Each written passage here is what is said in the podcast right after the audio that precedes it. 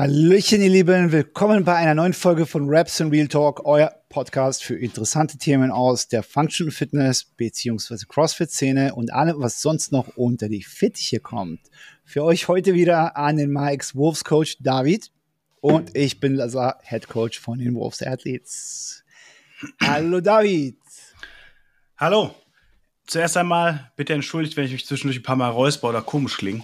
Ich bin leicht erkältet, nichtsdestotrotz heute hier für euch da, weil wir den Termin hatten zum Aufnehmen. Das geht schon. Die Stunde quatschen kann ich. Sehr schön. Genug, du hast Luft quasi. Auf der Pumpe ist Luft. Das ist gut. Das geht, genau. Sehr gut, mein Lieber. Sehr schön. Wie war, wie war deine Woche? Wie gesagt, mich hat die Erkältung ein bisschen gepackt. Für mich mhm. geht es in Skiurlaub am Samstag für eine Woche. Und deswegen muss ich lieber jetzt ruhig machen, damit ich nicht im Skiurlaub im Bett liegen muss. Wo geht's? Geht's nach Ischgl? Nee, nicht Ischgl. Direkt, aber direkt an die österreichische Grenze. Ein etwas kleineres Skigebiet. Steinplatte. Fährst du Ski, ganz klassisch, oder fährst du Snowboard? Ich bin die meiste Zeit meines Lebens Ski gefahren und einmal mhm. so mit so 15, 14, 15 bin ich im Winter Snowboard gefahren. Ja. Habe aber diesen Winter wieder Ultrabox Snowboard zu fahren. Das heißt, diesen Winter werde ich meine zweite Saison Snowboard fahren. Mal sehen, wie es wird. Cool. Woher kommt dieser, dieser, kennst du das, diesen Beef zwischen, zwischen Snowboardern und Skifahrern oder so? Ich glaube, das ist immer so, wenn es zwei unterschiedliche Stile gibt, die das Gleiche machen. Ich glaube, das ist bei Wasserskifahrern und Wakeboardern genauso. Ich kenne das noch früher vom Skateboarden. Die Skateboarder gegen die Blader auf Inlinern. Die BMX-Jungs waren irgendwie immer außen vor. Die waren aber auch meist irgendwie einen Ticken älter. Da äh, hast du irgendwie so den Rand gehalten. Aber ich glaube, das ist ja immer so. Lustig. Das ist witzig, ne, dass es sowas gibt halt so. Das ist halt krass, ne, weil das. Gab's das nicht bei dir beim Kampfsport früher auch? Dass, weiß ich nicht, die Kickboxer gesagt haben, ihr vom Taekwondo oder die Ringer gegen der BJJ, was weiß Ey, ich. Das hast du definitiv. Ich glaube, das hast du in einem Bereich, da hast du schon recht. So, ne? Es ist so, als MMA rausgekommen ist, so diese, diese populäre, ne, also diese anders, als diese, dieser Hype um MMA, Mixed Martial Arts, sich äh, aufgebaut hat, so Anfang der 2000er war das ja. Da fing das ja erst an. Davor war alles so äh, Cage-Fighting. und danach kam erst so dieses, okay, wir machen den Sport raus, richtig, mit der UFC. Und dann gab es immer diesen, ja, das ist die Königsdisziplin des Kampfsports. So ist es tatsächlich heute auch, weil, die, weil das einfach am, am komplexesten ist, aber das hast du in allen anderen Bereichen auch. Du hast ja auch verschiedene Strömungen in den Bereichen. Mhm. Also ich kann mir vorstellen, dass die Calisthenics-Jungs äh, und Mädels da draußen auch so diesen Beef unter sich haben, so mit den verschiedenen Strömungen des Calisthenics-Sports. Also dieses rein. Das ist doch auch genauso bei uns mit den Powerliftern, mit den Gewichthebern. Also die Leute im CrossFit, weil wir uns von allem ein bisschen was nehmen, finden es alle anderen scheiße. genau. Man versucht einfach den, man macht den Kuchen neu, man nimmt eigentlich so die Zutaten aus den anderen und versucht halt einen schönen leckeren neuen Kuchen draus zu ja. basteln.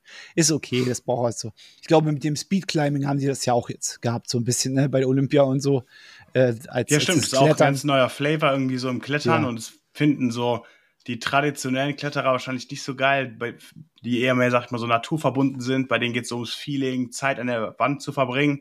Ja. Und dann kommen da die Irren, die, weiß ich nicht, wie eine Ameise in 15 Sekunden die Wand raufrennen. 6,7 habe ich letztens Boah. gesehen, glaube ich. In drei, das ist eigentlich gefühlt sind es drei Sprünge hoch so. Wahnsinn. Und die sind Wahnsinn. da oben. Das ist unnormal, wie schnell die sind. Ich finde das so Aber, respektabel. Ich, äh, mir ist es eigentlich so, wenn ich so, ich liebe das einfach so Sportler zu sehen, die so quasi Prime-Leistung abliefern. Das ist dabei eigentlich quasi fast egal, was es ist.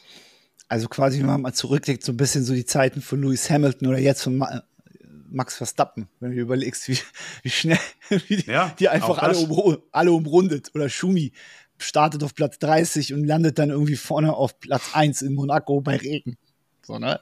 Das sind schon die geilen Geschichten. Michael Jordan, die Primes. Wir müssen mal sowas machen. Wir müssen mal, äh, machen wir nächste Folge oder so, die Top Goats der einzelnen Sportarten. Je, genau, machen, jeder bringt seine Top 3 Goats mit.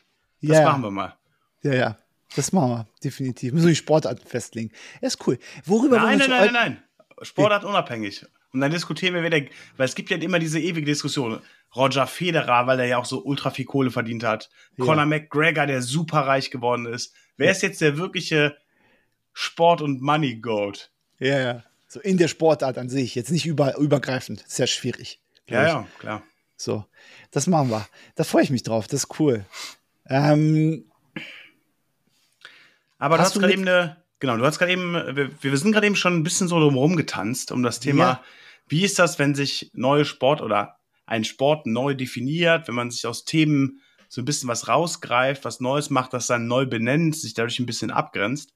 Denn mein Instagram-Algorithmus spielt mir seit sechs Wochen vermehrt Profile, Reels, Fotos und so weiter von sogenannten Hybrid Athletes in die Timeline. Und deswegen wollte ich, weil ich das spannend finde, wollte ich mit dir über dieses Thema Hybrid Athletes sprechen.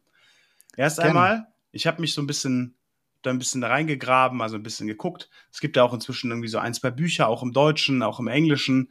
Und dieser Begriff Hybrid Athlete bezieht sich eigentlich im Wesentlichen darauf, dass ähm, die Jungs und Mädels in diesem Bereich den, sag ich mal, Endurance bzw. Ultra-Endurance-Part sich aus dem Laufen, mhm. Radfahren, teilweise Ironman und so weiter genommen haben. Das ist ein großer Block. Und der zweite große Block ist, sie liften auch noch, aber da eher quasi mit Fokus auf die klassischen drei Kraft-3-Kampflifts, Deadlift, Bench, Squat. Ja, da wird auch hier und da mal gecleant und so weiter. Die machen auch mal einen EMOM und einen Workout, aber sie haben quasi diesen Middle Ground, diesen Conditioning-Fokus, den wir ja im, im CrossFit viel mehr beackern.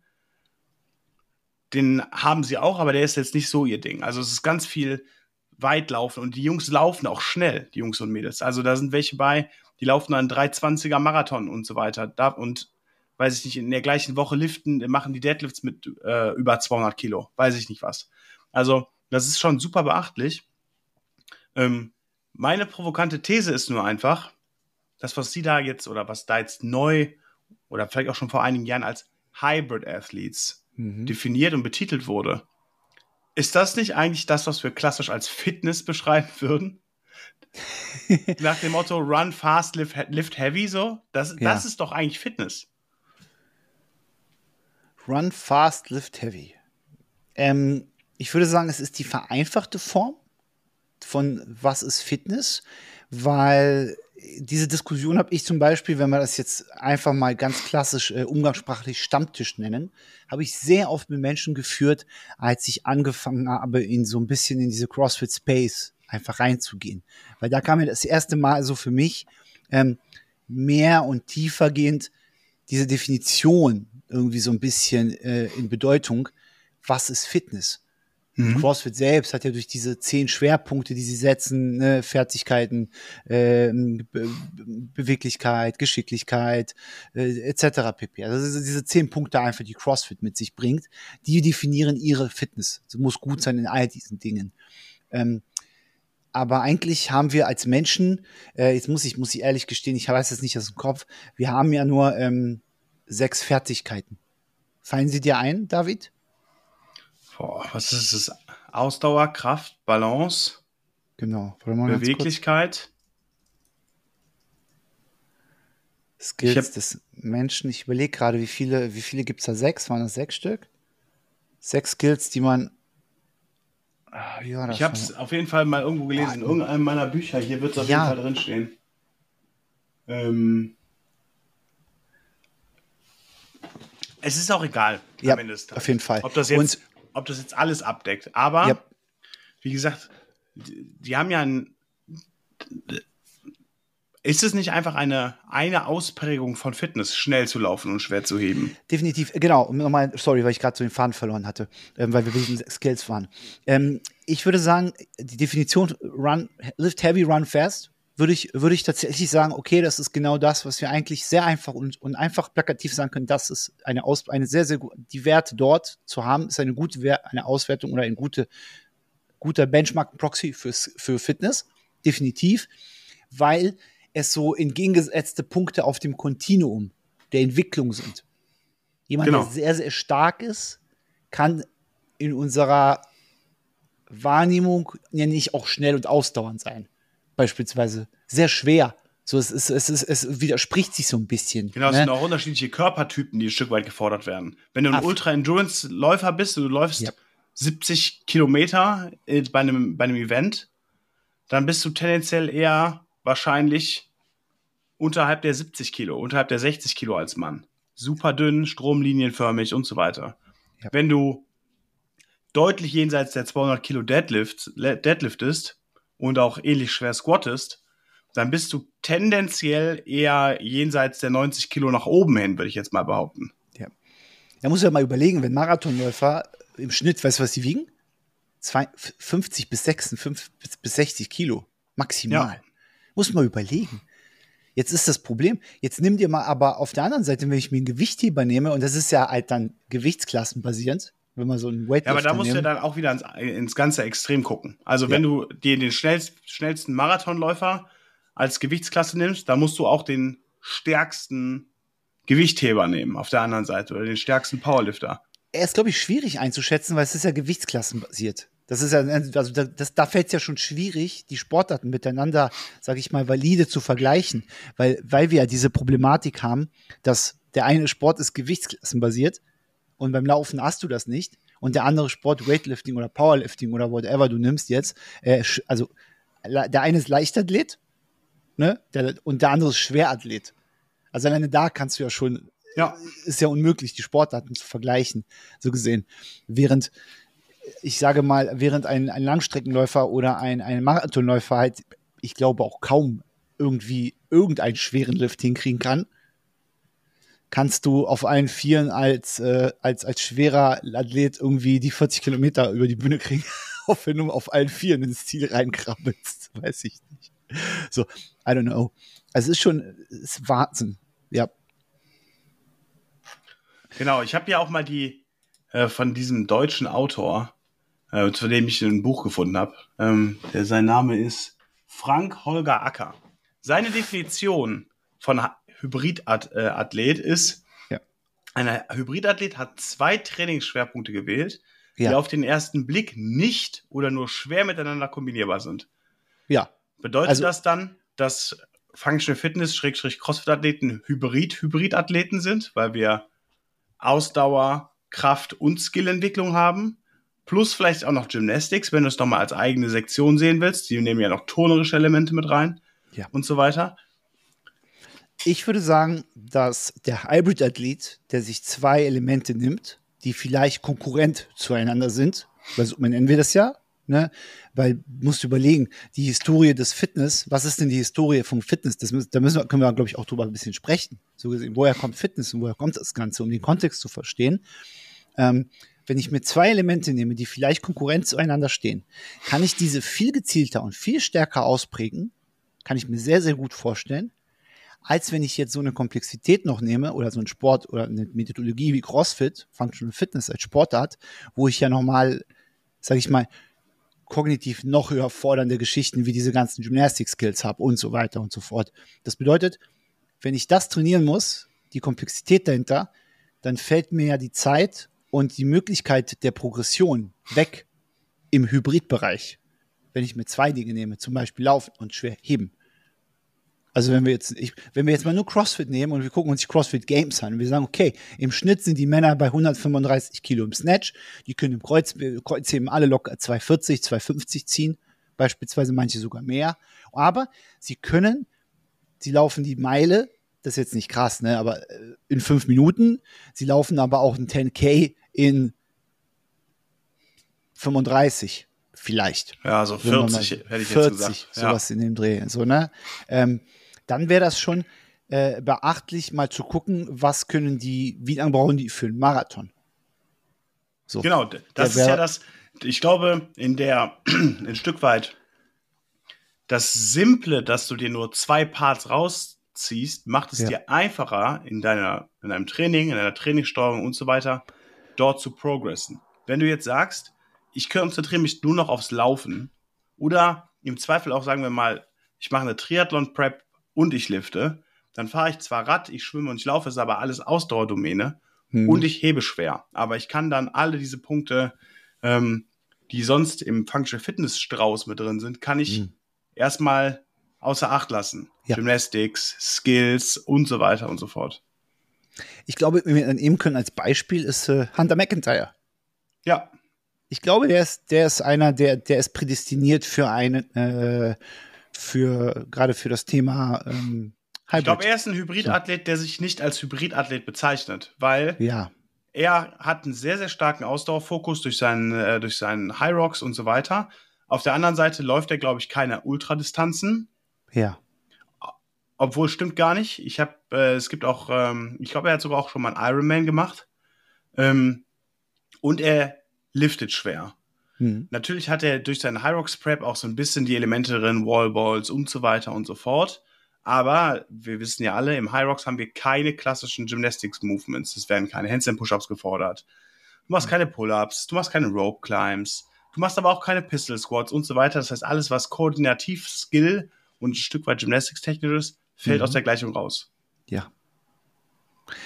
Das ist äh, das wohl wahr. Mir fällt gerade ein, ich habe ein Mitglied hier bei uns bei Wolves CrossFit. Ähm, der ist, der war und der ist Ultra, Ultramarathon gelaufen. 100 mhm. Kilometer und so eine Geschichten, ne?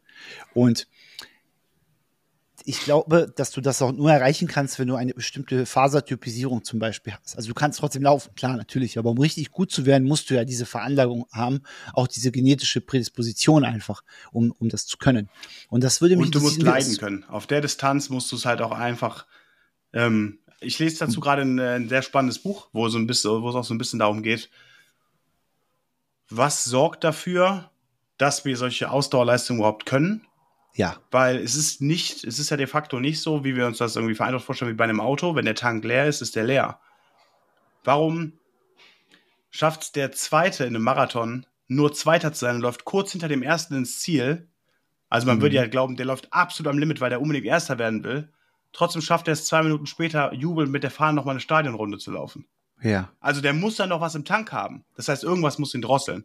Und ähm, das heißt, es gibt da diese Modelle, unter anderem von Tim Noakes mit dem Central Governor, wo wirklich darüber gesprochen wird, ist es unser Gehirn, was uns irgendwo drosselt und uns irgendwie zurückhält, weil es uns vor dem wirklichen Ausbrennen schützen will? Ein, ja. ein weiteres, ein weiterer spannendes, äh, spannender Punkt ist da zum Beispiel auch dieser, der sogenannte Bannister-Effekt. Ich weiß nicht, ob du den mhm. kennst, hast du davon schon mal gehört? Äh, nee, tatsächlich ähm, nicht. Roger Bannister ist der Mann gewesen, der als erster eine Vier-Minuten-Meile gelaufen ist. Und mhm. er ist die gelaufen und gelaufen und gelaufen und irgendwann hat er es geschafft, diese Vier-Minuten-Meile zu schaffen. Die Wissenschaft hat ihm gesagt, das geht nicht, es ist unmöglich, das kann man nicht. Der Mensch ist physisch nicht in der Lage. Und in dem Moment, wo er diese Schallmauer durchbrochen hatte, in den darauffolgenden Jahren haben es mehr und mehr Leute geschafft, diese Vier-Minuten-Meile zu laufen. Also es ist, es muss tatsächlich auch etwas, etwas Psychisches in unserem Kopf sein, dass wenn dass wenn du weißt, das ist möglich und es ist nicht absolut unmöglich, dann können solche Leistungen dann auf einmal erbracht werden. Ein anderes Beispiel ist ja auch dieser Sub zwei Stunden Marathon, wo auch ja. Ja. Leute weltweit gesagt haben, das ist unmöglich, es ist nicht möglich und ja. es ist einfach physikalisch möglich. Die Leistung, wenn ich da, es gibt zu viele Parameter, die dagegen sprechen, ist trotzdem inzwischen geschafft worden und derjenige, der es geschafft hat, ist auch jetzt nicht mehr der Einzige, der es geschafft hat in unter zwei Stunden. Also ja. Ähm, das ist vielleicht nochmal, ich glaube, das ist ein Riesenthema, da können wir nochmal eine separate Folge zu machen. So ein ja. bisschen, was steuert eigentlich unsere Leistung, was drosselt uns und so weiter. Na, Leistung und Effort sind ja sehr stark an die Motivation gekoppelt, die dahinter ist. Und das, äh, wenn die höhere, umso höher die Motivation ist, ein Ziel zu erreichen, umso höher ist auch der Effort, der perceived. Also anders. Der wird anders, nicht höher, sondern niedriger. Das heißt, er wird anders wahrgenommen. Ich gehe mit dem Effort, den ich quasi wahrnehme, dieses RPE, einfach anders wahr. Ich glaube, ein gutes Beispiel ist, falls du mir auch bei Insta jetzt die letzten Tage gefolgt bist. Ich habe ähm, gerade aktuell so ein Max-Out-Woche gerade wieder geplant in unserem neuen mhm. Improved Programming, was noch kommen wird für, für den Strength-Fokus. Und da habe ich äh, einmal erstens ein 4 RM, Anführungsstrichen Deadlift gehabt, gerade zum Ende des zweiten Blocks. Und Piat? Ähm, nee, habe ich nicht, weil ich habe meine alten Kraftwerte einfach noch nicht, die ich früher hatte, definitiv. Also okay. ich bin jetzt Piat für den aktuellen Block, ja, definitiv. Ich glaube, ich habe die 170 gezogen für vier, so. Aber ja, Glückwunsch, ist doch okay. vom Gefühl war, waren die vier, ich dachte mir, mir, mir springt der Rücken raus bei dem vierten. Und mein hm. Kopf hat mich einfach, der hat gesagt, mach das nicht mehr. Weißt du? Das ist das Lustige, weil ähm, die, also es ist halt so, wenn den Blog schreiben wir oder den programmiere ich so, beispielsweise, und du siehst ja, du hast ja Insights, du machst ja mit, du, du passt es ja auch an und guckst dir das an. Und ich mache das ja bewusst so, dass ich sage, okay, es ist ein 4RM des Tages. Äh, du kannst jetzt nicht fünfmal versuchen, ein 4RM zu machen. Das, das, mhm. Um den auf Punkt zu, das hast ja gar nicht die Kapazität. Dafür müssen wir zehn Minuten Pause machen zwischendurch beispielsweise, ne? um zu sagen, dass dein Nervensystem voll da ist. Das heißt, beziehungsweise, wenn du geprimed genug und erfahren genug als Athlet bist, wenn ja. du einen absoluten Anfänger nimmst, der kann ja. dir 10 4RM-Versuche hintereinander machen, ja. weil der aber auch niemals sein wirkliches 4RM ausreizen wird. So, das ist, du kommst gar nicht dahin, so, ne? Und ich habe ich hab den einen Satz, ich habe das geschätzt und kalkuliert und habe ich es gemacht. Und ich glaube, ich habe fünf Raps gemacht, glaube ich, keine Ahnung. Äh, und das Ziel ist es halt, im Rahmen dieses Blogs halt zu sagen, okay, wenn du jetzt mehr, wenn du mehr Raps machen könntest mit dem Gewicht, dann go for more Raps. Dann nutzen wir halt einen Calculator und gucken halt aus deinem 6 RM quasi sozusagen halt mhm. den neuen One-RAM zu ermitteln, ohne dass du jedes Mal einen One-RAM machen musst, der das Nervensystem komplett gegen die Wand fährt, so gesehen. Wir wollen ja trainieren und nicht jedes Mal testen alle vier Wochen, das ist ja auch, das ist nicht Sinn Zweck der Sache. Aber, und dieser 4-RAM war eigentlich ein 6er-RAM. Gemessen an der Velocity, die ich geleistet habe bei diesem Deadlift und an meiner Körperspannung und an meiner Form. Es war jetzt nicht so, dass Hast der so Tracker? Äh, nee, rein, rein, rein, rein vom Video. Okay. Ne, sich angucken, das Video und rein das, das, objektive Gefühl jetzt betrachten dieses Videos weg vom subjektiven. Vom subjektiven Gefühl habe ich gehabt, okay, der erste, der zweite ging noch gut, der dritte wurde schon tough und der vierte wurde langsamer. Aber es mhm. ist nur meine Wahrnehmung. Die, die, die, also ich nehme es anders wahr. Es wird ja gefühlt schwerer, jede Wiederholung, die ich mache. Und dadurch habe ich das Gefühl gehabt, den fünften schaffe ich nicht mehr, da springt mir die Wirbelsäule hinten raus. So, weißt du, so ich verliere die Spannung, ich habe das Gefühl auch gehabt, ich war nicht mehr richtig steif. Ich gucke mir das Video an und ich denke so, Alter, hab dich nicht so. Weißt du, was ist los mit dir? Das gleiche hatte ich dann jetzt letztendlich ein paar Tage später beim, beim Deadlift. So, so. Bench, ausgebencht habe ich auch nochmal, genau nach dem gleichen Schema, aber beim Benchpress war es wirklich so, okay, ich, ich brauche, ich, ich habe gerade so den vierten Rap rausgekriegt, da habe ich schon eher getroffen. So, mhm. beim Squat war das genau das Gleiche. Ich habe vier Wiederholungen gemacht und habe die Wahrnehmung nicht gehabt. Also Hand aufs Herz, meine Motivation scheint nicht so hoch zu sein in Bezug auf das, dass ich sage, ich will jetzt wirklich alles rausholen und ich mache jetzt anstatt einer RPI 10, soll ich mal eine RPI 12 hier draus. Weißt du so, und mhm. schieß mich richtig weg, dass ich am Ende umfalle und Ohnmacht. So viel. Nee, da habe ich keinen Bock drauf. Das war das Ergebnis dessen. Und dann ist die Frage, wie kann es denn dann sein, dass es dennoch so ist, dass immer wieder neue Weltrekorde stattfinden. Manche sind in Stein gemeißelt für 20 Jahre, aber dann kommt trotzdem jemand um die Ecke und macht halt auf einmal 0,1 Sekunden schnelleren Sprint als Usain Bolt vielleicht in 10, 15 Jahren oder was weiß ich. Ne? Who knows? Ja, auf der einen Seite, und das ist, glaube ich, auch spannend, das ist auch so ein, so ein Stück weit, glaube ich, und da wirst du noch viel mehr drin sein als ich, ist ja so ein Stück weit auch, manche Ver äh, Sportarten und Verbände, die machen sich das ja so, dass es konsequent Rekorde gibt. Ja. Du passt die Regeln an, du lässt mir neues Equipment zu, du sagst, du nimmst Equipment wieder zurück und streichst damit alte Rekorde, machst damit wieder Platz. Ähm, äh, da auch aus dem, aus dem gleichen äh, Buch war ein Beispiel mit äh, dieser eine Stunde für Max-Distanz Radfahren in der Bahn. Wow da gab es halt super technologischen Fortschritt und so weiter. Und irgendwann hat die, ich, wie heißt die, heißt, ich weiß gar nicht, wie die, der, auf jeden Fall der Weltverband der Radfahrer, sage ich jetzt mal, mhm. hat dann irgendwann gesagt, nee, das geht uns alles zu weit, das sind alles nur technische Fortschritte, die hier den Rekord äh, voranschieben. Das ist gar nicht mhm. die Leistung des Athleten, der auf dem Rad sitzt. Mhm. Wir brauchen wieder ein Rad mit Speichen und so weiter. Du darfst keine Uhr haben, du darfst keinen, äh, also durftest eine Zeit lang kein, äh, kein Tacho haben und so weiter. Du musst komplett autoregulativ fahren. Du darfst nur einen Pacer haben, der auf der Strecke steht und dir die Zeit zuruft oder deine Pace zuruft und so weiter. Wir ja. haben das enorm reduziert ja. und ganz viele Rekorde gestrichen. Dadurch hast du dann natürlich wieder ganz viele, die Rekorde machen. Und dann haben sie irgendwann wieder mehr und mehr Equipment zugelassen. Und dann geht natürlich wieder die, die Rekordjagd los. Aber so bist, bleibst du als Sport natürlich, also ich kann das auch verstehen als Sportverband oder Weltverband für den Sport, weil so bleibst du ja im, in der Presse, weil es wieder einen neuen Rekord attraktiv. gibt. So bleibst du im Gespräch. Du, du, schaffst, du schaffst halt eine, eine, eine, eine, Unterhaltung daraus. Das ist ja klar, ja. Sport auf der hohen Ebene soll ja unterhalten und soll ja Spaß machen. Äh, es ist ja wenig Rationales dabei. Wenn du dir jetzt äh, den Super Bowl anguckst, der jetzt in zehn Tagen ist gefüllt, ne, ist ja, da ist ja nichts Rationales dabei. Das ist ja reines. Zweieinhalb Wochen. Ich bin schon ja, gehypt. Ja, ist reines Entertainment. Was denkst du, wer im Finale ist?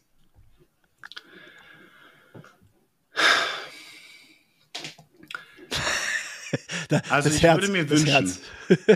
genau, ich würde mir wünschen, dass die Bengals ins Finale kommen. Nein, die Bengals sind ja schon raus. Ich weiß. Die Bengals, dazu muss ich sagen, wir haben den gleichen Rekord wie die Buccaneers, die in die Playoffs gekommen sind, 9-8. Aber ja. alle drei anderen Teams aus unserer Division, die Steelers, die Browns und die Ravens, sind weitergekommen. Ja. Leider haben wir es auf jeden Fall nicht geschafft. Auf jeden Fall hoffe ich, ich hoffe einfach, dass jetzt am kommenden Wochenende die Baltimore Ravens die Kansas City Chiefs rauswerfen, weil ich keinen Bock auf einen Taylor Swift Bowl habe, wirklich nicht. Das wäre aber. Oh, nee, nein, das ja, müsste, nein, nein. Geschäft. Wollen wir wetten auch, wollen wir auch wetten, dass Taylor Swift Halbzeitshow macht? Nee, nee, nee, das ist schon längst announced. Das ist immer viel Echt? weiter im Voraus. Ja, sicher, das muss doch schon Wochen und Monate, da werden doch Choreografie mit über 100 Tänzern und so. Das steht schon lange, wer, ist, lange wer, macht, wer macht denn die Halbzeitshow? Ich weiß es ehrlicherweise nicht. Können wir mal eben kurz gucken, einen Moment. Super Bowl 2024 Halbzeit. Äh, einen Moment. Ascher wird die Halbzeitshow machen. Du bist gemutet, glaube ich. Ich höre dich gerade tatsächlich nicht. Ups, warum? Hab gar nicht aufgedrückt. Jetzt höre ich dich wieder. Funny. Ascher. Wie kommt der denn? Ascher. Sie den? Ascher, Asche. Aus 2004 Asche. hat angerufen. Die wollen den wieder haben. Die aus der Asche auferstanden. Ja gut, letztes Mal hast du ja auch vor ein paar Jahren hast du Dr. Dre und so einen alten 50 Cent. Alter. Aber das war, das war so geil. Das ja. war mit einer ja. der besten äh, Halftime-Shows, finde ich, der letzten Jahre. Wie auf einmal der dicke 50 Cent von der Decke hängt und in den Club macht und so. Das war schon ein großes Kino. Das naja, gut, auf jeden ja. Fall kommen wir zurück zu deiner Ausgangsfrage. Ja. Ich würde mir wünschen, dass wir die Ravens gegen die 49ers sehen. Was okay. ich auch cool finden würde, wäre natürlich die Lions, wenn die Lions noch gegen die 49ers gewinnen, einfach weil die Lions auch so ein Underdog-Team sind, ewig überhaupt noch nie, also seit über 20 Jahren überhaupt nicht ein einziges Playoff-Spiel gewonnen, jetzt direkt weitergekommen, Divisional Champs geworden. Das wäre super geil, wenn, ja. die, wenn die Lions es schaffen. Aber die 49ers sind einfach auch ein bock, bock starkes Team. Also, wie gesagt, wenn ich es mir wünschen könnte, wirklich tief aus dem Herzen wären es wahrscheinlich die Ravens gegen die Lions. Aber das sind, da kann alles passieren, meiner Meinung nach. Also wir könnten mhm. auch Chiefs gegen 49ers sehen, wir könnten Chiefs gegen Lions sehen, wir könnten Ravens gegen Chiefs, äh, Ravens gegen 49ers sehen. Sportlich aber betrachtet, wo wir, wo wir, wo wir den größten Battle auf der sportlichen Ebene hätten, glaubst du 49ers gegen die Chiefs? Naja, die Ravens und die 49ers sind beide Number One Seed in ihrer jeweiligen Liga. Mhm. Die, äh, die Kansas City Chiefs, muss man, muss man einfach neidlos anerkennen, sind ein super Playoff-Team. Aber sie ja. haben dieses Jahr die Saison nicht so gut abgeschlossen, wie sie es in den letzten Jahren getan haben. Die tun sich jetzt gut in den Spielen, wo es drauf ankommt. Mhm. Aber Number One Seed in der AFC sind die Ravens gewesen. Okay. Ja, wir sind gespannt. Wir sind, wir sind neugierig. Das gucken wir uns an. Ja, äh, zurück äh, ist ein Footballspieler ein Hybridathlet? Nein, ein Footballspieler ist definitiv ein Footballspieler. Ja, weil die natürlich, die haben zwar auch Ausdauer und Kraft, aber die haben ja. noch den großen Punkt der Sportspezifik. Ja. Regeln und so weiter, Position, all den ganzen Kram. Gut, es ist ja. ein Teamsportart, muss man ja auch bedenken. Ja, die genau, haben eine unterschiedliche Aufgabe, das kommt ja auch nochmal dazu. Richtig. Definitiv. Ähm, ja. Aber wir haben noch einen anderen Punkt heute auf der Agenda. Ja. Und ja, aber Hybrid, lass uns über Hybrid, Hybrid, Hybrid, Hybrid das Wort, Alter. Hybrid ja. Athlete. Wie nennt man das dann? Hybrid Athlete Fitness League. Würde man sich dann sowas ausdenken, ne? Nee, ich glaube, also die competen ja nicht in der Liga, sondern die würden dann eher sagen, komm, wir machen einen 73 Ironman und competen da und machen danach einen Tag später einen Max-Out Lift-Off oder so. Ja, auch cool. Hätte was wie sich das eine auswirkt auf das andere. Die Frage ist halt, was hat mehr Auswirkungen? Ich überlege gerade. In der Regel würdest du ja sagen, okay, du machst zuerst den Lift-Off, den Max-Out, auf jeden Fall. Nervensystem und dann gehst du in die Endurance, weil das hat weniger Auswirkungen. Na, nach einem ähm, 70-3 schwer zu squatten, ich glaube, da klappst du einfach zusammen. ja.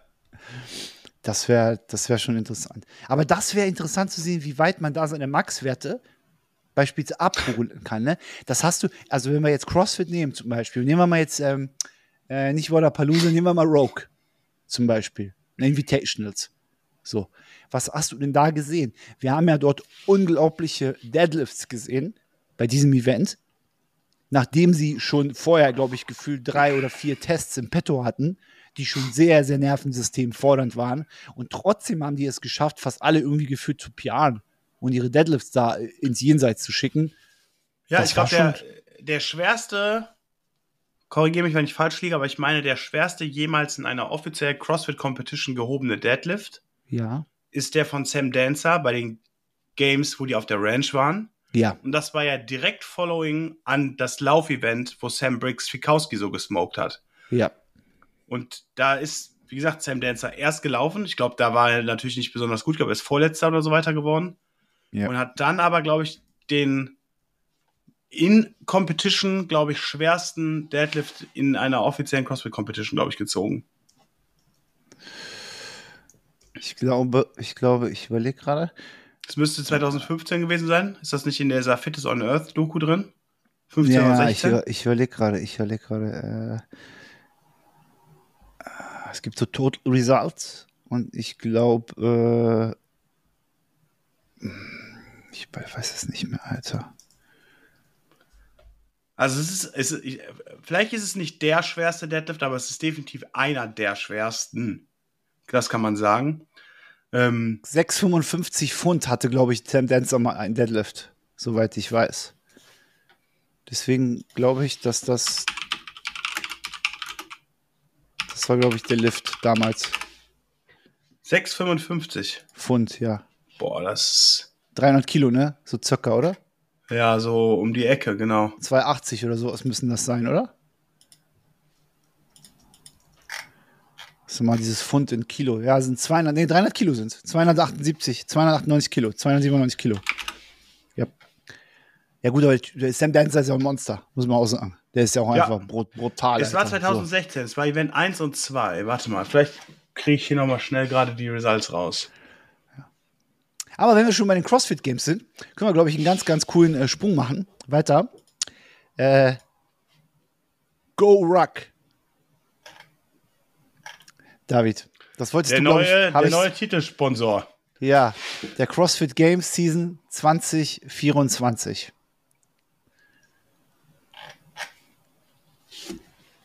Was sagst du dazu? Ich muss ehrlicherweise sagen, ich glaube, ähm, verglichen zu den anderen Titelsponsoren, die wir in den letzten Jahren gesehen haben,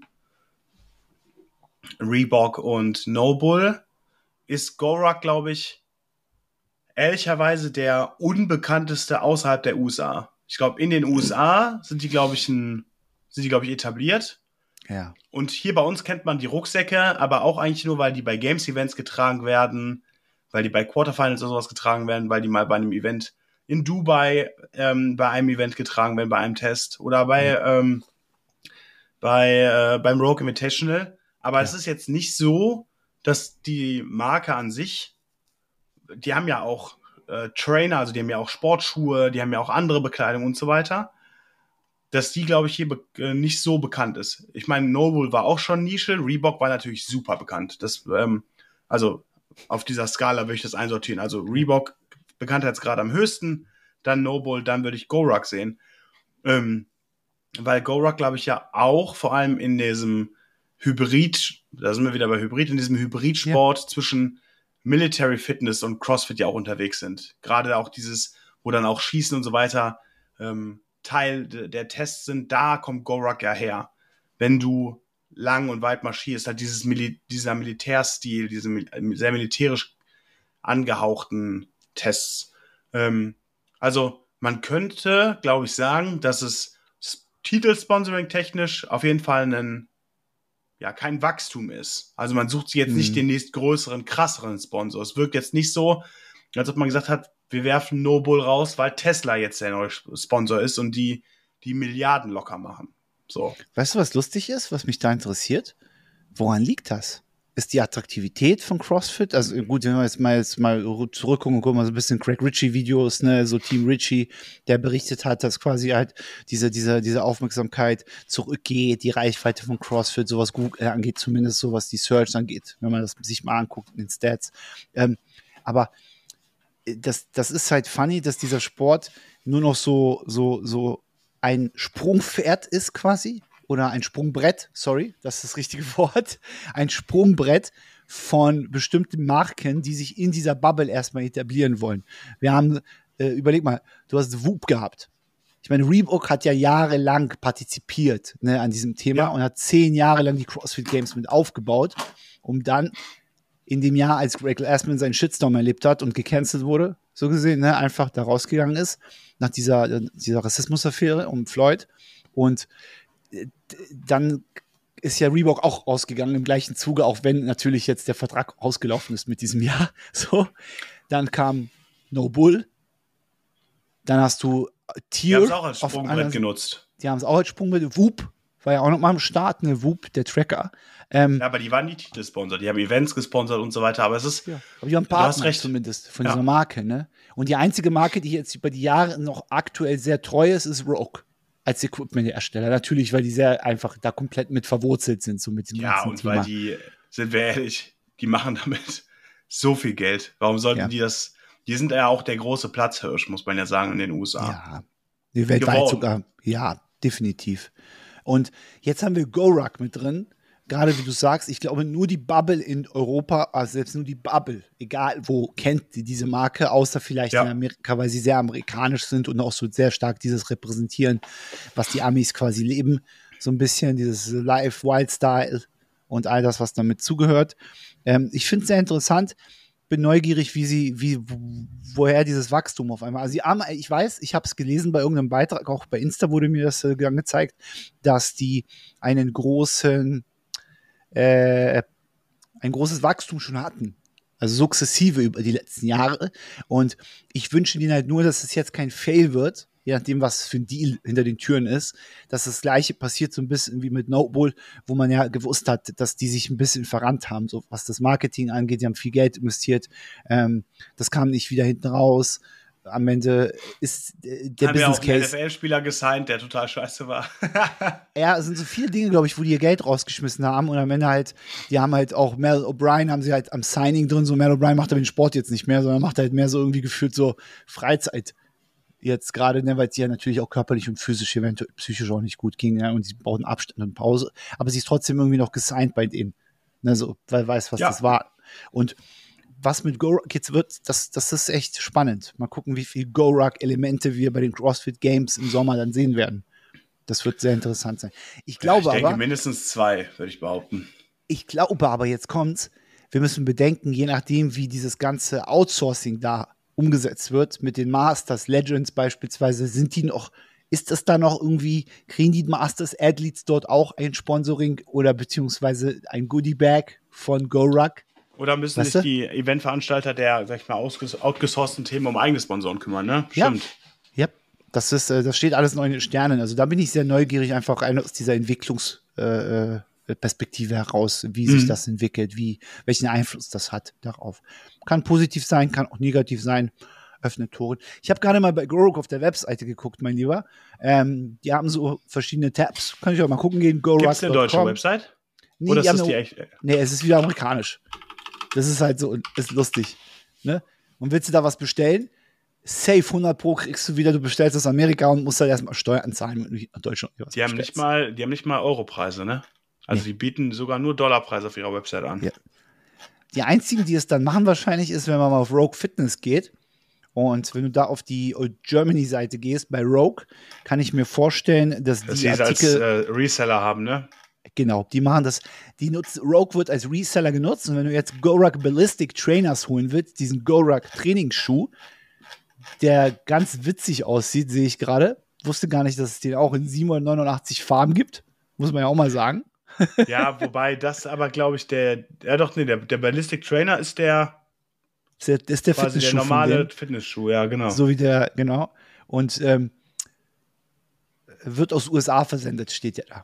Ja, natürlich. Also es geht, es geht quasi über, äh, über diesen Reseller-Ding. So, ne? die, die ordern das aus USA, dann wird das in Europa reingebracht und dann ähm, kriegst du das äh, von denen zugespielt über Rogue. Alle, alle Fun Fact, alle Demo-Bilder auf der Website von GoRuck sind mit Rogue Equipment und man sieht immer genau das Branding. Krass, ne? Also das ist auch eine strategische Partnerschaft wahrscheinlich. Ja, ja, definitiv. Beide partizipieren vielleicht davon, der eine als Reseller, der andere als äh, umso größer ein Online-Shop ist, umso mehr Angebote hast du halt einfach für die Menschen, ne?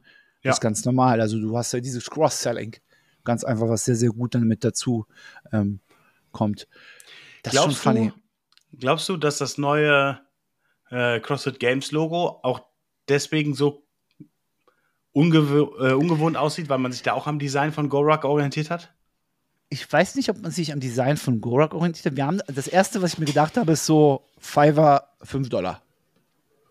Weißt du? Ganz mhm. ehrlich. Also ich finde das neue Games, dieses Games-Logo finde ich, ich finde es ich find's nicht cool. Ich finde es halt echt, ich finde es schlimm, weil. Ich finde es auch nicht gut. Weil, weil ich einfach, äh, äh, lass mich mal kurz nochmal gucken, Games, was ich hatte wir haben auch, ich habe auch mit Grafikern darüber gesprochen und so weiter. Also was sie natürlich jetzt machen, ist folgendes: Das Logo ist ja dieses Badge, ne, Ding. Und wenn du jetzt auf die Webseite gehst, hast du ja oben links die Logo-Seite, äh, ja. die Logo. Das ist ja einfach nur. Das Problem ist, CrossFit hängt viel zu sehr fest an seiner eigentlichen CrossFit-Marke, an diesem, ja. an dieser Darstellung mit diesem eigentlich ist es nicht mal ein Logo, sondern die haben sich einfach irgendeinen Font genommen, den damals, der damals verfügbar war. Den gibt es ja auch so bei Google, kannst du dir das Font nehmen, einfach. Diese Font ist nicht geschützt. So. Sondern sie ja. nutzen das und das Logo ist halt nur, also der Markenname ist geschützt und dadurch hast du halt diesen Effekt. Und dann nehmen sie noch so eine komische Schriftart dazu, dieses Games und diesen Typo und das wirkt so, da fehlt es mir an CICD. Also an Corporate Identity Design. Weißt du so? Ja, ich, und äh, da, da bin ich total bei dir und ich bin aber gespannt, weil in der Regel ist es ja immer so, das wirkliche komplette Rebranding kommt ja meistens dann mit den Games, mit, äh, nicht mit den Games, mit den Opens, mit den ersten Grafiken, mit den Layouts der Workout Descriptions und so weiter, mit den Grafiken, die du im Livestream siehst und so weiter. Ja. Und ich glaube, sie können eine vernünftige, vernünftigen Umschwung hinkriegen. Ich ja. glaube nur, warum sich das so komisch anfühlt, ist, weil es so fernab vom alten Logo ist. Ja. Das, äh, das, sag ich mal, das Logo während des Noble-Sponsorings hat sich sehr klar an der Designlinie von Noble orientiert und die kannten wir einfach. Und deswegen fühlt es sich nicht ungewohnt an. Ja. Das alte Logo davor ist ja historisch gewachsen. Das ist ja dieser Hantel gewesen, wo dann irgendwie diese Klammer drum war und so weiter. Dieses Reebok-Logo. Mhm. Würde ich sagen, ikonisch. Ähm, und ich glaube, dieses neue Logo ist einfach, äh, weil wir noch nicht diese gesamte Designwelt gesehen haben, fühlt es sich für uns noch so künstlich an. Ja. Wie gesagt, ich glaube, weil das Noble-Ding, das war ja ganz klar im Noble-CI. So, so, also das hätte, das hätte auch einfach ein, ein, Logo für einen neuen Trainer, also für einen neuen Schuh sein können, zum Beispiel. Ja, genau. Und ich glaube, diese Badge-Variante ist vielleicht so, okay, haben sich gedacht, sie haben auch diese outgesourcten Events und äh, man kann das verbinden halt mit den entsprechenden Events auch so ein ja. bisschen, ne, die sie da halt sanction, sanktionieren. Und äh, das, das kann, also es sind viele, ich glaube, es ist immer schwierig für uns, weil es ist eine subjektive Wahrnehmung, die wir einfach haben und wie wirkt das auf uns. Ähm, ich persönlich bin ein Freund, der so visuell gerade Linien mag, ich mag geometrische Formen, weißt du, manche andere mag was anderes, ist halt eher, hat einen Fetisch und ist begeistert für Fonts, für verschiedene Typos, die es gibt.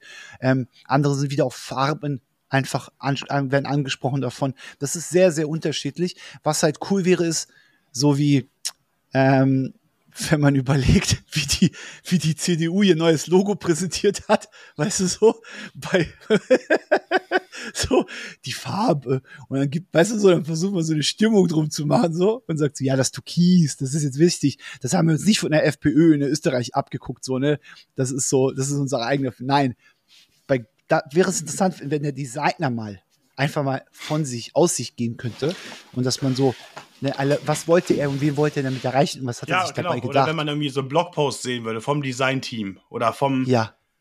äh, Head of Marketing oder wer auch immer das dort abgesegnet hat bei, bei, bei äh, CrossFit, einfach ja. mal ein Statement dazu zu sehen und nicht einfach nur, also bisher kennen wir ein Logo. Ja. Deswegen glaube ich, wenn wir wenn es losgeht mit den Opens, wir sehen die, die Livestreams und so weiter, dann wird, glaube ich, ein Schuh draus und dann kann, kann man es immer noch scheiße finden oder nicht. Aber dann ist es zumindest irgendwie schlüssig. Jetzt gerade sind wir in so einem, an so einem weirden Spot, dass wir jetzt schon überall diese, dieses komische neue Gift Grün oder dieses, ich glaube, Volt heißt das. Also bei, bei der Apple Watch würde die Farbe Volt heißen, in Kombination mit Nike, witzigerweise. Ja. Ähm, das haben wir jetzt schon überall drin, aber wir haben noch nicht diese neuen Design-Elemente drin. Also, ich bin mal gespannt. Ja, lassen wir uns mal überraschen, ne? Das, so eine, das sind ruhige Themen heute, muss ich mal anmerken. Ja. Ne? Wir, haben, wir haben noch nichts, wo wir irgendwie äh, Shitstorm Beef irgendwie erzeugen können. Dann können wir auch nicht so ein bisschen. Wollen wir, wir, wir, müssen, wir brauchen noch ein knackiges Thema jetzt, David, für die letzten zehn Minuten auch heute. Krank. Wir müssen auch mal ein bisschen. Bisschen ruhiger machen. Äh, Ich, ich werfe was in den Raum rein. Gerade, weil du gesagt hast, das Thema Hybrid Athlete kommt auf. Ähm, auf der anderen Seite Functional Fitness, wir haben High Rocks ein bisschen besprochen gehabt, ne, so ein bisschen diese Themen. Ähm, Finde ich interessantes Thema, was mir jetzt gestern, was ich gestern mitbekommen habe, ist, kennst du, äh, kennst du, ach, bin ich doof jetzt, gib mir mal kurz eine Sekunde. Ähm, äh, mal heute, heute ist echt der Wurm drin, ne? So. Okay. Kann ich dir auf die Äh, Sprünge helfen irgendwie?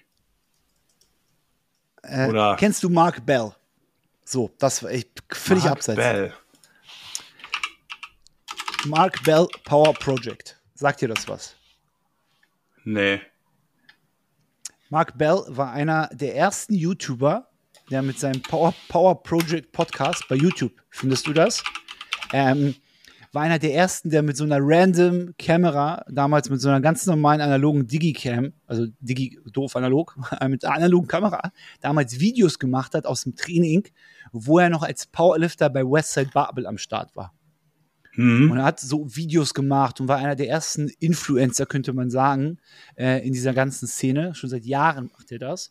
Und sein Power Project Podcast ist ja auch recht groß. Also ich meine, der hatte 300, 400.000, glaube Ich sehe Äh, gerade 346.000 Abonnenten auf Mark Bells Genau. Power Project. Genau. Und äh, der hat jetzt zuletzt auch ganz, ganz, äh, der hatte Hinch da, der hatte, ich glaube, ich weiß nicht, ob Piata auch da war als Bodybuilder, keine Ahnung so, ne? Also er hat halt unglaublich viele Leute aus dem Kraftsport, ähm, hat er, hat er da gehabt. Äh, Mike Israel war auch da, ne, der Bodybuilder, der, der, der Typ, der für jetzt äh, RP auch ganz viel Science macht Mhm. und sowas. Und der hat unglaublich viele Leute da gehabt schon. Und äh, ähm, die wurden gebannt. Der wurde gecancelt von YouTube vor kurzem, vor ein paar Tagen jetzt. Okay, warum? Und er weiß es nicht. I don't know. Und zwar, jetzt geht die Theorie voraus, und der, die haben das jetzt so aufgearbeitet, die wurden jetzt wieder freigeschalten. Der hat jetzt wieder. Ja, genau, äh, sonst könnte ich dir kein leider nicht sehen. Es gibt auch Genau. ein Video, We Got Ja. Banned. Genau, das ist das neueste Video, kann man sich mal angucken. Und zwar geht es darum, dass er natürlich eine riesen Reichweite hat. Und jetzt ist die Frage, warum wurde er gecancelt? Ist das jetzt eine AI, die das so ein bisschen wie bei Facebook und Instagram und so weiter einfach drüber guckt und sagt, die Videos werden gesperrt etc. pp, die Accounts werden geblockt? Oder ähm, ist da irgendjemandem negativ aufgeschlagen? Denn er persönlich hat schon seit Jahren sehr, sehr oft über das Thema PEDs, Steroide Genau, gesprochen. das, hätte ich, das wäre jetzt meine Vermutung gewesen. Haben Sie vielleicht in einer der Folgen äh, darüber gesprochen, wie oder wie man am besten Cycled. Wachstumshormone konsumiert, Do's and Ja. Don'ts, Tipps und so weiter. Und Ja. vielleicht sind sie deswegen, weil es ja irgendwie ungerechtfertigter medizinischer Rat oder Anstiftung zum Medikamentenmissbrauch ist. Genau. Das kann gut sein, aber sie sagen selber halt auch, und das haben sie in dem Thema jetzt aufgearbeitet im aktuellen Video, hey, wir sind keine Ärzte und wir wollen uns nicht zu ernst nehmen und auch nicht zu wissenschaftlich das Ganze angehen. Das wissen die Leute, das ist auch deren Zielgruppe. Aber dann gab es so ein paar Geschichten. Der hat irgendwie gefühlt 1000 Videos auf seinem Kanal jetzt über die 15 Jahre oder wie viel lange er das schon macht. Und 2271. krass, ne? Muss man überlegen, wie viel Content das ist, wie viele Stunden einfach Material ist, so auch mit dem Producer, der dahinter steckt, die verdienen ja auch ihr Geld damit und so. Muss man auch bedenken, das ist halt, du kennst jetzt sie halt, du, du kennst jetzt deren Lebenseinkommen. So, weißt du, wenn du Wobei man aber sagen muss, das sind jetzt nicht die brutalsten Klickraten, ne? Nee, nee, aber der hat, der hat schon eine riesen Reichweite einfach und die ist konstant. Weißt du, was ich meine? Das ist ja auch etwas, was man bedenken muss. Hm. Ähm, auf jeden Fall geht es darum, dass die auch meinten, so, die haben halt schon mal einen äh, Peptide-Anbieter. Das ist ja so eine Mhm. Hormongeschichte, wenn es um Steroide geht und so weiter, ne, Peptide, ähm, dass die, äh, die, die auch als Sponsor hatten für einige gut. Ja, Podcast-Folgen. das kann ich mir vorstellen, dass dann äh, äh, YouTube sagt, das äh, sehen wir nicht so gerne. So. Aber auf der anderen Seite hast du so jemanden wie Andrew Hiller und äh, Sevan, der, der in einer seiner Folgen, habe ich letztens mal reingehört, äh, so eine Tüte, die haben irgendwas über Kusch, Musch, äh, dies, das, äh, Marihuana gesprochen in Amerika. Und der ist jetzt ja, Kalif das ist Kalifornien. legal und auch gerade dem Staat, wo YouTube sitzt, legal in Kalifornien. Und, und, und, zeigt seine Tüten, Alter, wo du gefühlt so sagt er, ja, hier, halbes Kilo und so weiter. Hält er so eine Tüte rein, Alter. Das ist alles legal. Das ist, glaube ich, das, das große denn? Problem. Das, das ist doch, das. Aber das ist doch freaky. Und dann hast du Leute, die ernsthaft, zum Beispiel jetzt, wenn du jetzt, äh, du nimmst jetzt äh, äh, More Plates, More Dates. Weißt du, was ich meine? Äh, mhm. ne? und, und der war ja auch schon bei Joe Rogan und da äh, reden die ja auch permanent darüber. Weißt du, was ich meine? Ja, Joe Rogan ist bei Spotify. Also ja. der hat einen äh, wahrscheinlich an, also A hat er wahrscheinlich so eine große Reichweite und so eine, so eine Macht, dass der sagen kann, hör mal, ich rede, worüber ich will. Und wenn du mir das hier verbieten willst, dann gehe ich zum anderen Anbieter. Ja. Die haben ja sogar auch nur für Joe Rogan, inzwischen nutzen das auch andere äh, Podcasts, aber die haben ja nur für Joe Rogan überhaupt auch dieses Video-Feature bei Spotify eingeführt. Wow. Weil er gesagt hat, ohne Video mache ich nicht. Krass. Und er war der Erste. Also für ihn haben sie dieses Feature entwickelt. Inzwischen gibt es auch andere, das sind in der Regel alles Spotify Exclusives, die dann auch Video, das Video-Feature haben. Ja. Aber das haben sie nur für ihn äh, überhaupt erst reingebracht. Das ist schon krass, natürlich, wenn du so eine Reichweite hast und so eine Macht ne, dahinter ist, so viele Leute sich das anhören und das Klicks erzeugt. Das ist verrückt. Ja, und, und da, da dachte ich mir so, okay. Und dann ähm, Thema, Thema, Thema PEDs, ne? Das ist so langsam wird das auch in Amerika ein bisschen präsenter, beispielsweise, und diese, diese, diese, diese Transparenz dahinter, weil einige darüber sprechen. Äh, wenig im Sport, muss man jetzt sagen. Man versucht es halt anscheinend so ein bisschen zu normalisieren in dieser breiten, in dieser breiten Masse. Ja, so weißt du, was den ja Normalkonsum riesen, riesen Social Media Trend. Das finde ich krass, so, ne? Ja, wer hat nicht irgendwelche Trend-Memes bei sich in seinen, in seinen Reel-Vorschlägen oder sowas? Also, ja. Das, das, weil, weil, weil in dieser Gym-Bro-Bubble ist das ja total normal. Ja. Und die Frage ist, wann wird das normal im Sport? Weißt du so? Kommt da jemand ja, und dann ist, wird das, das Ding, so. Äh, bei, bei, wie gesagt, diese Gym Bros, das ist ja unreglementiert. Die pumpen ja für sich. Und wenn die Shows machen, wissen wir auch alle, im Bodybuilding ist das halt, das gehört halt einfach dazu. Da sprechen ja auch inzwischen die großen Namen offen drüber. Ähm, solange das nicht in, sag ich mal, einem reglementierten Sport passiert, ist das, glaube ich, also ist das für mich alles fein. Meiner Meinung nach. Die Leute sind alt genug, wenn du was machen willst, wenn du meinst, du musst irgendwelche Medikamenten missbrauchen, weil du mit deinen, mit deinen Bros im, im, äh, im Gym ein bisschen schwerer squatten oder Bankdrücken oder was weiß ich was willst, dann mach das. Du musst am Ende mit dem Körper leben, wo irgendwelche Hormone, Hormone irgendwelche Metastasen ausgelöst haben oder sonst was. Ich finde es schwierig und unfair in einem reglementierten Sport, wenn es um Leistungsoutput geht, dann ja. verschaffst du dir einen illegalen Vorteil.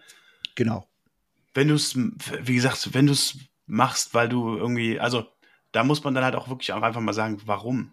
Also, wenn du, äh, wenn du in irgendein Feld- und Wiesenbackfit in Deutschland gehst, wirst du auch Leute sehen, wo du weißt, die ballern und da ja. fragst du dich dann ehrlicherweise, wofür? Du wirst in deinem Leben niemals auf irgendeine Bühne gehen. Du wirst, äh, du wirst damit niemals Geld verdienen. Warum tust du deinem Körper das an, ehrlicherweise? Aber jeder seines Glückes Schmied. Jetzt ist äh, regulierter Sport sanktioniert. Ne? Das heißt, wirklich ja. Fairness schaffen, Chancengleichheit. Wie sehr siehst du kommerzielle Sport Verbände oder Sportartenanbieter. Können wir jetzt bei CrossFit nicht sagen, weil CrossFit Sanctioned Events zum Beispiel, ob es jetzt ein German Throwdown ist oder whatever, so ein Throwlands. Weißt du, was ich meine? Lowlands, Throwdown. Das sind ja alles keine, sind ja keine offiziellen regulierten Wettkämpfe, so gesehen. Ja. Wie sehr, außer jetzt die Semifinals, ne, das Level, da wird ja getestet, wie sehr müsste man eigentlich diese Veranstalter ins Gewissen nehmen und sagen, hey, ihr müsst eigentlich auch testen damit, damit, das, damit der Sport ein bisschen mehr ähm, einfach Bedeutung bekommt aufgrund dessen? Ich weiß es ehrlicherweise nicht, weil äh, dieses Testing und so weiter ist natürlich auch ein Riesenkostenpunkt Und deswegen kann ich total verstehen, wenn man argumentiert und sagt, wir testen nur an der Spitze, weil wenn die Leute da drunter stoffen und wenn du irgendeinen, irgendeinen, äh, wenn du den, den, äh, den Bielefelder Hallen Throwdown gewinnst und am Stoffen bist, dann viel, dann fühl dich frei. Viel Glück. Ähm, und deswegen, weißt du, ich, ich finde da, wo es dann, wo es dann um die High Stakes geht, die Spitze des Sports, da mhm. muss getestet werden. Deswegen finde ich, dass das im Semifinals und bei den Games getestet wird, vollkommen ausreichend. Ich finde nicht, dass man jetzt auf einmal verlangen muss, also wenn es dir das wert ist, zu stoffen, um damit den German Throwdown zu gewinnen und da die, ich weiß gar nicht, wie hoch das Preisgeld ist, die 2000 Euro mitzunehmen, ja. dann mach das. Fühl, also wie gesagt, mach dein Ding so. Aber wenn du wirklich an die Spitze willst, musst du weißt dir du, davon ausgehen, dass du durch die Testing-Protokolle musst. Du weißt du, was die Negativität dahinter ist, die ich sehe. Das ist okay. Der Wettkampf an sich hat keine Relevanz. Aber die Athleten sind ja nicht nur so, nehmen wir mal jetzt die CrossFit Games Athleten. Es ist ja bei weitem nicht so, dass die CrossFit Games Athleten oder die Semifinals Athleten ausschließlich nur die Games machen, die Open, digital, online. Die Quarterfinals online, digital. Boom. Dann kommt es erst. Das heißt, deren erster Kontakt wäre ja quasi Semifinals, ergo der nächste Sprung CrossFit Games. Das bedeutet, die machen ja nicht nur zwei In-House-Events, Competitions im Jahr. Die nehmen ja, ja teil an 10, 15, 10, 12 Competitions im Jahr. Das heißt, du, die sind ja, der Frame dann quasi, wo sie getestet werden, ist ja so schmal. Das ist ja so klein. Die wissen auch ganz genau dann, dass sie bei den Semifinals aufpoppen könnten, wenn sie nicht ordentlich das Ganze angehen. Ja, also, aber, aber da sprechen wir von zwei unterschiedlichen, also das sind zwei unterschiedliche Paar Schuhe für mich. Das eine mhm. ist, sollte CrossFit für seine Games-Athleten oder die Semifinals-Athleten ein Year-Round-Testing-Protokoll einführen. Das ist für mich das mhm. eine. Das andere ist, kann und muss man verlangen, dass jedes Event unter dem CrossFit-Schirm, auch wenn es auf einem niedrigeren Level ist, Testing-Protokolle hat und testet. Das sehe ich nämlich nicht so. Also wechseln wir den Sport. Anderes Beispiel. Beim Köln-Marathon, da laufen tausend Leute mit. Mhm. Mehrere tausend Leute. Davon wird, werden vielleicht einige wenige getestet, aber auch nur deswegen, weil die in irgendwelchen Olympianationalkadern Läufer sind. Und da würdest du jetzt auch nicht sagen, da muss jeder getestet werden. Das wirfst du dem auch nicht vor, sondern mhm. der Weltverband der Läufer oder Leichtathletikverband, welcher Verband das auch immer ist, die haben für ihre Kader-Top-Athleten diese Testing-Protokolle. Das ist, finde ich, wieder was anderes. Also das, was du sagst, dass CrossFit Verantwortung übernimmt und sagt, unsere CrossFit-Kader-Athleten oder die Athleten ab Semifinals-Level werden year-round getestet oder regelmäßiger. Wir machen mehrere Touchpoints.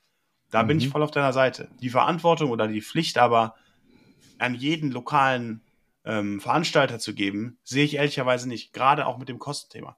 Du kannst aber als äh, CrossFit-Brand ja diese anderen Wettkämpfe nutzen, um dort vor Ort deine, ich nenne sie jetzt mal weiter, Kaderathleten abzugreifen und zu testen. Du könntest mhm. ja nach Dubai fahren und sagen, okay, alle, die bei den Semifinals bei den Games waren, ihr müsst jetzt nochmal pinkeln. Ihr seid jetzt dran. Das gleiche bei Waterpalooza und Co. Das kann man ja machen. Die sind, mhm. Diese Schuhe und diese Verantwortung möchte man sich ja aber nicht anziehen. Ja. Jetzt, aber das meine ich, das, das, das wäre zumindest für die Spitze, nicht für alle, definitiv. Also es muss, muss natürlich ein sehr, sehr großes, äh, sorgfältig ausgewähltes äh, äh, Portfolio an, an Veranstaltungen die Bedeutung haben, Relevanz haben, die am meisten geguckt werden und so weiter. An die, an die Zahlen kann man ja kommen. Das ist ja jetzt nicht so, nicht so, nicht so, nicht so, so, so, so ein großes äh, Geheimnis. Ja, danke. Danke, danke, danke. Also, ich danke dir. Ich dachte, wir machen es richtig shitty und wir, wir, wir, wir, wir, wir diskreditieren einfach Athleten und Athletinnen da draußen und sagen, nee, ich diskreditiere keinen. nein. Mach um dein Ding. Du musst das mit ja. deinem Gewissen vereinbaren. Wenn du, wenn ja. du meinst, ballern zu müssen, dann baller. Mach dein Ding. That's it. Sehr schön, mein Lieber. Also, hast du noch was auf dem Herzen? Ich glaube, wir sind am Ende. 60 Minuten genau, lang. wir sind am Ende. Cool, cooler Abend, schöner Talk. Wir Find freuen uns. Äh, Bis zum nächsten Mal bei Raps yep. and Real Talk. Wie immer, wie ihr wisst, jeden letzten Freitag im Monat Miss äh, Wolves Head Coach Lazar und mit mir, David. Ähm, ich würde mich freuen, wenn ihr Bezug nehmt zu der Folge. Was hat euch äh, besonders gefallen? Was hat euch nicht gefallen? Ganz wichtig, Call to Action. Kommt auch bei Instagram dann rein. Wie findet ihr das neue CrossFit Games Logo? Machen wir einen äh, Fragen-Sticker, kommt rein. bitte Bezug nehmen. Ähm, wie findet ihr das? Dann auch nochmal allgemein Hybridathleten? Ja, nein. Einfach gerne unter der, es wird ja wieder ein Post dazu geben, einfach mal darunter kommentieren. Auch bei YouTube, wenn ihr es da schaut, Like da lassen, abonnieren, Glocke aktivieren. Ihr wisst, wie es ist. Support ist kein Mord. Und äh, dann sage ich, reingehauen. Reingehauen. Bis zum nächsten Mal, ihr Lieben.